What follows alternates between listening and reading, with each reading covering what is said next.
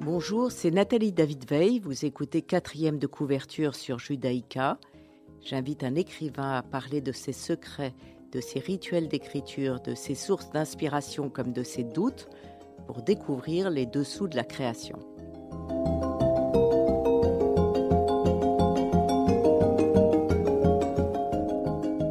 Et aujourd'hui, j'ai le plaisir de recevoir Jeroen Olislagers. Bienvenue à Bruxelles. Merci. Merci d'être euh, d'être là. C'est un grand plaisir. Pour parler de votre livre La femme sauvage qui vient de paraître chez Stock. Mhm. Vous êtes un écrivain belge néerlandophone. Vous avez étudié la philologie germanique à l'université d'Anvers. La femme sauvage est votre septième roman.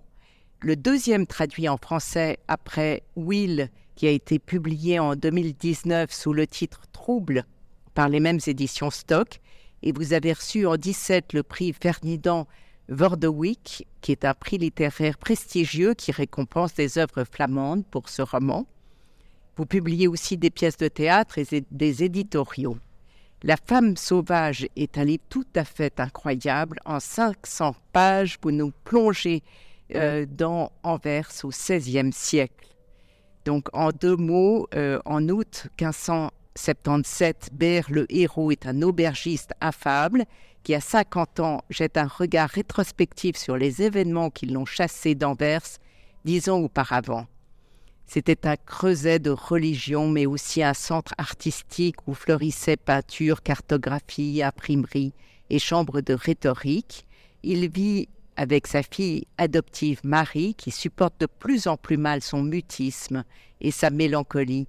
Euh, certains soirs, comme chaque année au mois d'août, il s'isole dans sa chambre pour se remémorer sa vie passée à Anvers, ses trois épouses mortes en couche et son dernier amour, la femme sauvage, décédée durant leur fuite vers le nord. Le récit est sous forme de confession. Est-ce que ça vous a mis du temps pour imaginer cette forme de, de va-et-vient entre Amsterdam et Anvers sous forme de confession ou pas? Et puis Non, la confession, ça, ça me vient plutôt... C'est, pour moi, c'est, c'est plutôt naturel de, de, d'écrire des romans qui sont des confessions. En fait, Trouble, l'autre roman qui a, plus, qui a été publié en français, c'est aussi en confession. Oui. J'adore les confessions, en fait. Euh, j'adore les, les, mes personnages principaux qui, qui racontent, en fait, qui sont des narrateurs, qui sont vraiment présents dans l'histoire je n'aime pas la distance, je n'aime pas des, des gens qui, qui, qui sont des, des, personnages qui ne parlent pas beaucoup. Il y a énormément de dialogue, énormément de, de descriptions. C'est vrai. Euh, c'est très. Euh, c'est un grand repas. En fait. Exactement. Et le plus extraordinaire dans ce roman de plus de 500 pages, c'est l'atmosphère que vous parvenez à rendre. Euh, vous décrivez avec minutie le mélange de de prospérité, de violence d'Anvers, dans le niveau d'éducation impressionnant, où les récits euh, d'Erasme étaient des best-sellers à l'époque, euh, les luttes religieuses, les révoltes contre l'occupation espagnole, les exécutions publiques, les tortures, les destructions d'églises, les incendies, les massacres. Comment vous vous êtes parvenu à vous, à vous imprégner de cette ville d'Anvers au XVIe j'ai un grand ami, euh, c'est un peu mon frère en fait. Euh, c'est mon frère d'une autre mère, d'une autre mère. Et euh, on avait eu une, conversation pendant des années. C'est aussi mon rechercheur, il a, trouvé des, des, tas de choses. Et on peut pas, je pense que on peut pas faire ça tout seul on doit avoir comme moi un peu un dialogue avec quelqu'un, euh, mais c'était, en fait, c'était la grande bouffe des, des, des, des livres, de, des trouvailles aussi, euh, pour être ou pour devenir en fait un témoin. Ça, c'était la grande ambition de, de, de cette, livre, de, de, de me transformer dans un témoin qui était en fait là, là-bas, dans, en Anvers au XVIe siècle, parce que j'étais convaincu que si je pourrais être un témoin, les lecteurs vont le sentir et il y a une sorte de transportation, je pense, euh, dans le temps. Euh, j'adore Willy van der Steen et Bobby Bobbitt et le professeur Barabas qui avait en fait une, en néerlandais on dit ça, une machine, une sorte de machine de téléportation. Soit, et aussi en Star Trek, on a ça, une, une machine de téléportation. Et euh, je voulais faire ça avec des mots et, et me, et, devenir un témoin. Et ça, c'était le boulot, boulot le plus. C'était pas simple. C'était juste bouffer, bouffer. C'était vraiment manger des livres. Des romans ou des livres d'histoire ou le Livres d'histoire. Livres d'histoire, pas forcément des romans. Euh, mais je dois dire, il y a une influence littéraire. Euh, s'il y a une influence littéraire, je dois dire que euh, c'est Rabelais. C'est Rabelais. Mais aussi, euh, mais le peintre Bruegel, c'est. On va y revenir, Bruegel, parce que. Mais Rabelais, je pense, le style de Rabelais était. C'est une sorte de réflexion même sur le style de Rabelais qui est présent en, euh, en, en Femme sauvage. On va écouter justement le début de votre roman La femme sauvage. Quand un homme a dû rendre à la terre trois femmes, l'une après l'autre, et que deux d'entre elles ont en plus quitté ce monde avec un enfant presque à terme dans leur ventre, alors il considère sa semence comme maudite. La dernière est morte juste après avoir donné naissance à un fils. Les deux premières ne sont même pas arrivées à l'accouchement. Chargées comme des bateaux pleins d'avenir, elles ont sombré dans les abysses de la mort avant même d'avoir pu accoster avec leur cargaison. La première se sentait méprisée et était effrayée par mes manières. La deuxième me pissait à l'arrêt de très haut et faisait comme si j'étais un vrai taureau au lit. La troisième regardait dans le noir de mes yeux et avait tout compris. La première m'enfermait sans le savoir. La deuxième me faisait peur, comme un bourreau qui fait déjà teinter ses instruments de torture. La troisième avait tellement d'aplomb qu'elle donnait l'impression de se moquer de moi et du monde entier. Et ce n'est qu'après, toujours après, qu'un homme se rend compte à quel point tout a été insensé, comme si chacune avait cherché à vivre avec moi à moitié son rêve, à moitié sa vie, sans savoir, et sans que je sache moi-même où commençait le rêve, et où le rêve était dévoré par la vie. Merci Thibault de Montalembert. On revient à La femme sauvage chez Stock.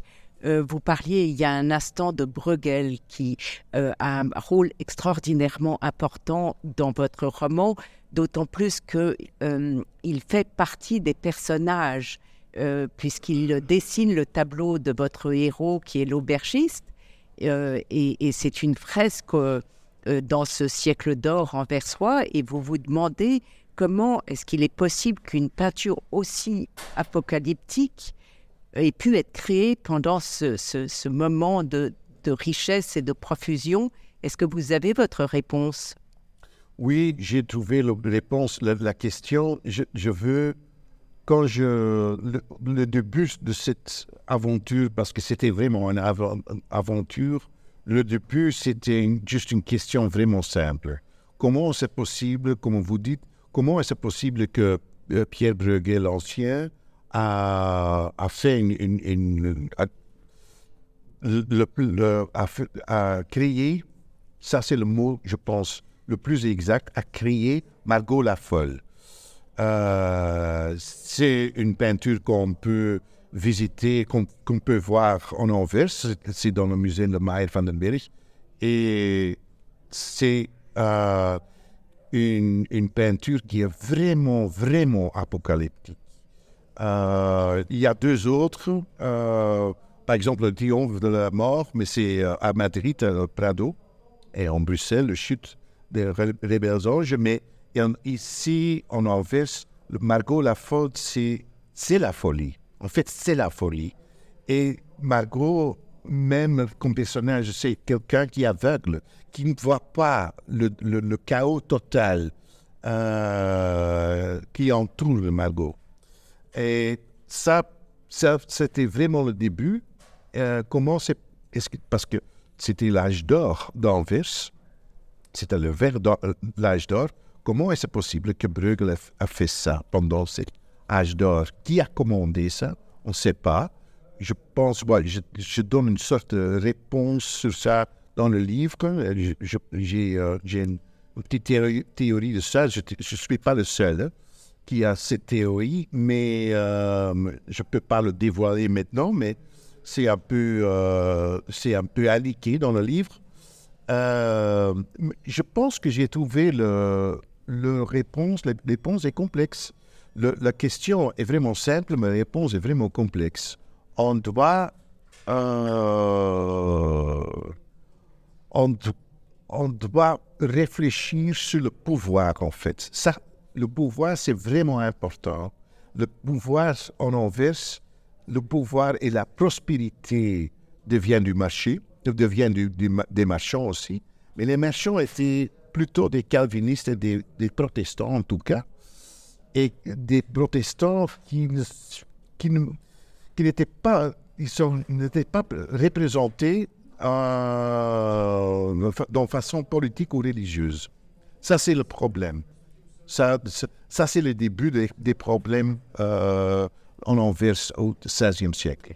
Alors, on voit très bien, euh, votre euh, roman se situe dans l'auberge avec le, héros, Bers, qui est l'aubergiste, qui est au carrefour des cultures, des trahisons, des complots, de tout un réseau où s'entremêlent les capitaux, les livres interdits, les prisonniers.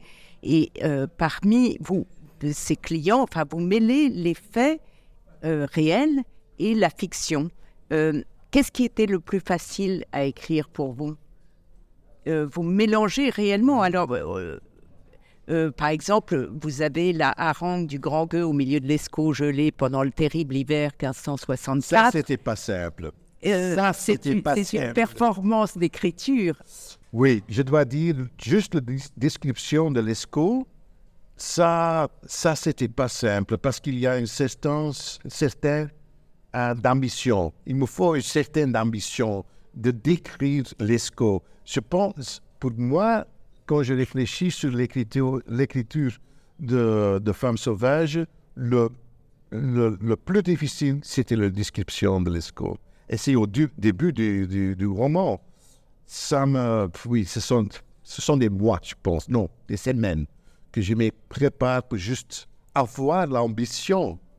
Euh, parce que vous savez, les schools, c'est vraiment important pour Anvers. ça, c'est la source de tout Qui, même maintenant, hein, les schools est le plus important de tout ce qui se passe en, en, Anvers, euh, le port, euh, mais aussi la vie. On va écouter votre premier choix musical, euh, Grain de la voix, jusqu'à The Undead. Oui.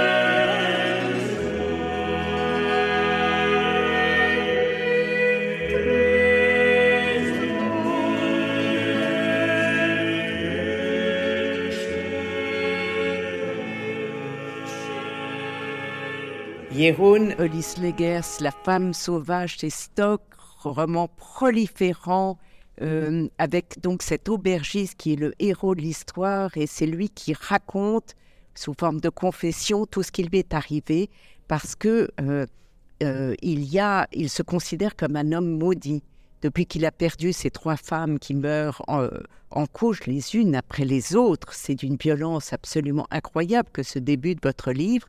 Le, fils, un seul fils survit, Ward, qui est un homme très poilu, pas très proche de son père, et ils ont un lien très particulier.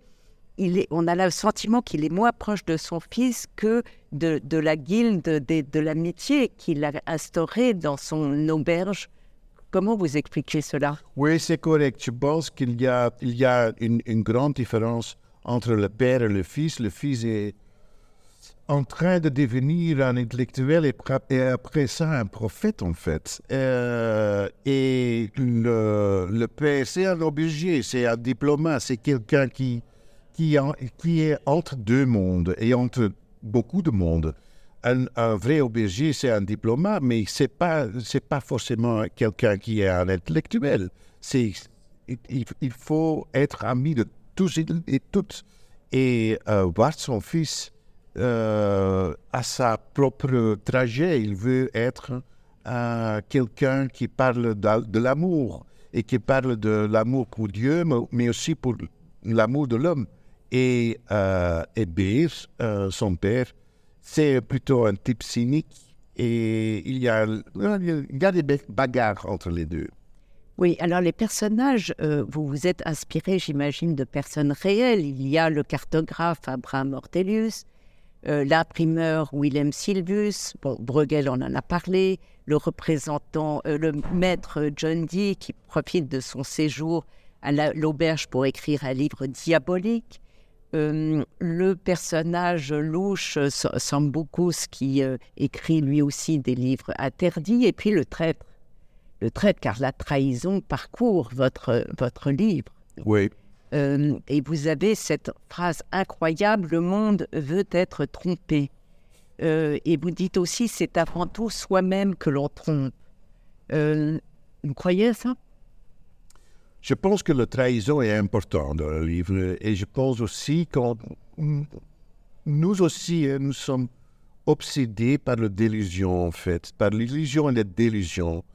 Et euh, nous sommes tous des opportunistes, nous sommes tous des arrivistes. Et euh, on a besoin d'une certaine illusion pour euh, mener sa vie, en fait. Et c'était la, même chose au XVIe siècle. On se, nous sommes nous sommes des narrateurs, nous sommes des, des, des, les histoires sont si importantes pour tous et toutes on parle des histoires, on a des illusions, on veut partager les illusions, même si les illusions sont tout, sont négatives, sont ben, manifestement négatives. Euh, on, on, continue, on continue, on continue à parler, on continue à partager des illusions. Pour moi, oui, ça c'est vraiment important.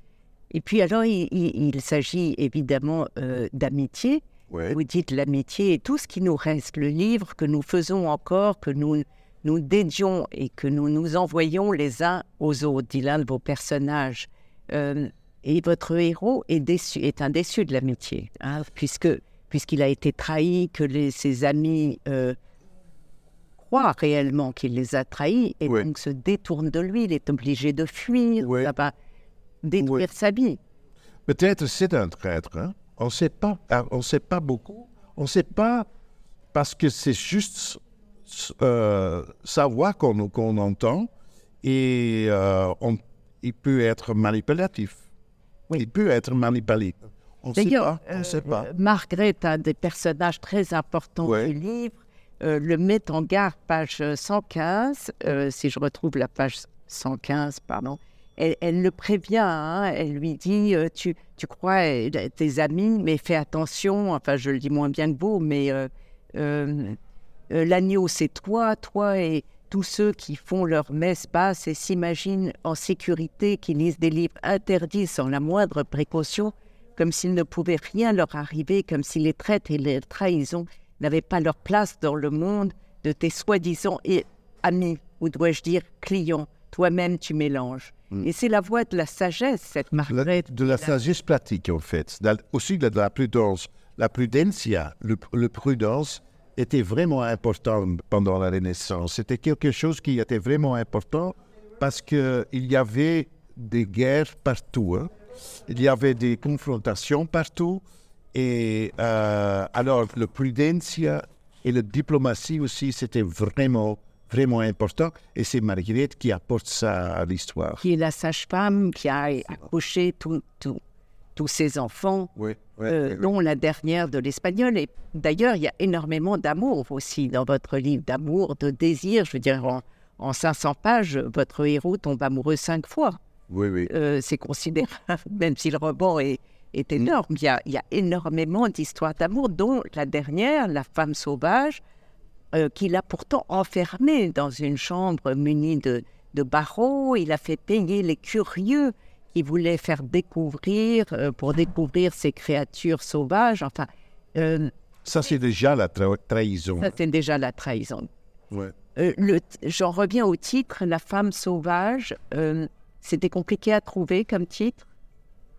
C'était une chose marrante. Le titre, c'était marrant parce que j'ai j'ai trouvé le titre Femme sauvage juste pour avoir une sorte de, de de perspective. C'était juste pour ça que j'ai... Parce que l'armoirie de- de- d'Anvers a une, un homme sauvage et une femme sauvage. J'ai- choisi le, femme sauvage. Et avec un... J'avais une petite idée, peut-être ma femme sauvage sera Margot la folle de Bruegel, je ne savais pas. Pendant cette période, euh, Steph, mon ami, a fait des et euh, il était en train de lire, il y a deux chroniques, je pense, de ce temps-là, de l'âge d'or en Anvers. Un, c'est écrit par euh, quelqu'un qui est un, protestant. Et euh, soudainement, il y a une petite phrase, euh, je pense en euh, 1566, je pense, soudainement, euh, il y a une femme sauvage en Anvers avec son petit enfant. Euh, elle était pro- probablement kidnappée par des Bretons. Euh, et soudainement, elle est là. Il y, avait un pamphlet publié en allemand. C'était un peu une sensation en Europe que une Inuit, parce que c'était une femme Inuit, mais à l'époque, il n'y avait pas un mot comme in- Inuit ou comme Esquimau. Alors, euh, Steph a trouvé ça dans les chroniques et c'était incroyable parce que j'avais déjà l'aubergier et dans le pamphlet euh, écrit en allemand à l'époque, euh, ils ont décrit la femme sauvage dans une auberge aux Pays-Bas. C'était incroyable, c'était incroyable. Et c'était plus qu'un trou- trouvaille, hein, c'était vraiment un cadeau. Et, euh, et même, on a trouvé une image de, de ces femmes-là avec sa, euh, sa- sa fille. Et on a montré ça aux historiens et personne avait d'informations. C'était pour, pour eux, c'était aussi une, une- une grande nouvelle. Et alors, du coup, vous avez imaginé l'expédition commerciale qui va au nord, Oui, oui, qui oui, tente oui. de rallier les Indes en coupant par le pôle nord, mais j'imagine que c'est vrai aussi. Euh, L'ambition était là. D'accord. Euh, il y a une lettre de cartographe Ortelius et il, il a dit l'ambition était là, mais les guerres de religion ont perturbé tout. Et, mais euh, mais l'ambition était là. Ouais. On va écouter votre deuxième choix musical, euh, Grain de la voix. Euh, c'est un autre morceau. Vous aimez particulièrement ce groupe qui est anversois, n'est-ce pas? Oui, le, le leader, c'est Björn Schmelzer. C'est un type, il est vraiment un, anversois. Oui, mais c'est un, un- mais la compagnie est internationale. On va l'écouter.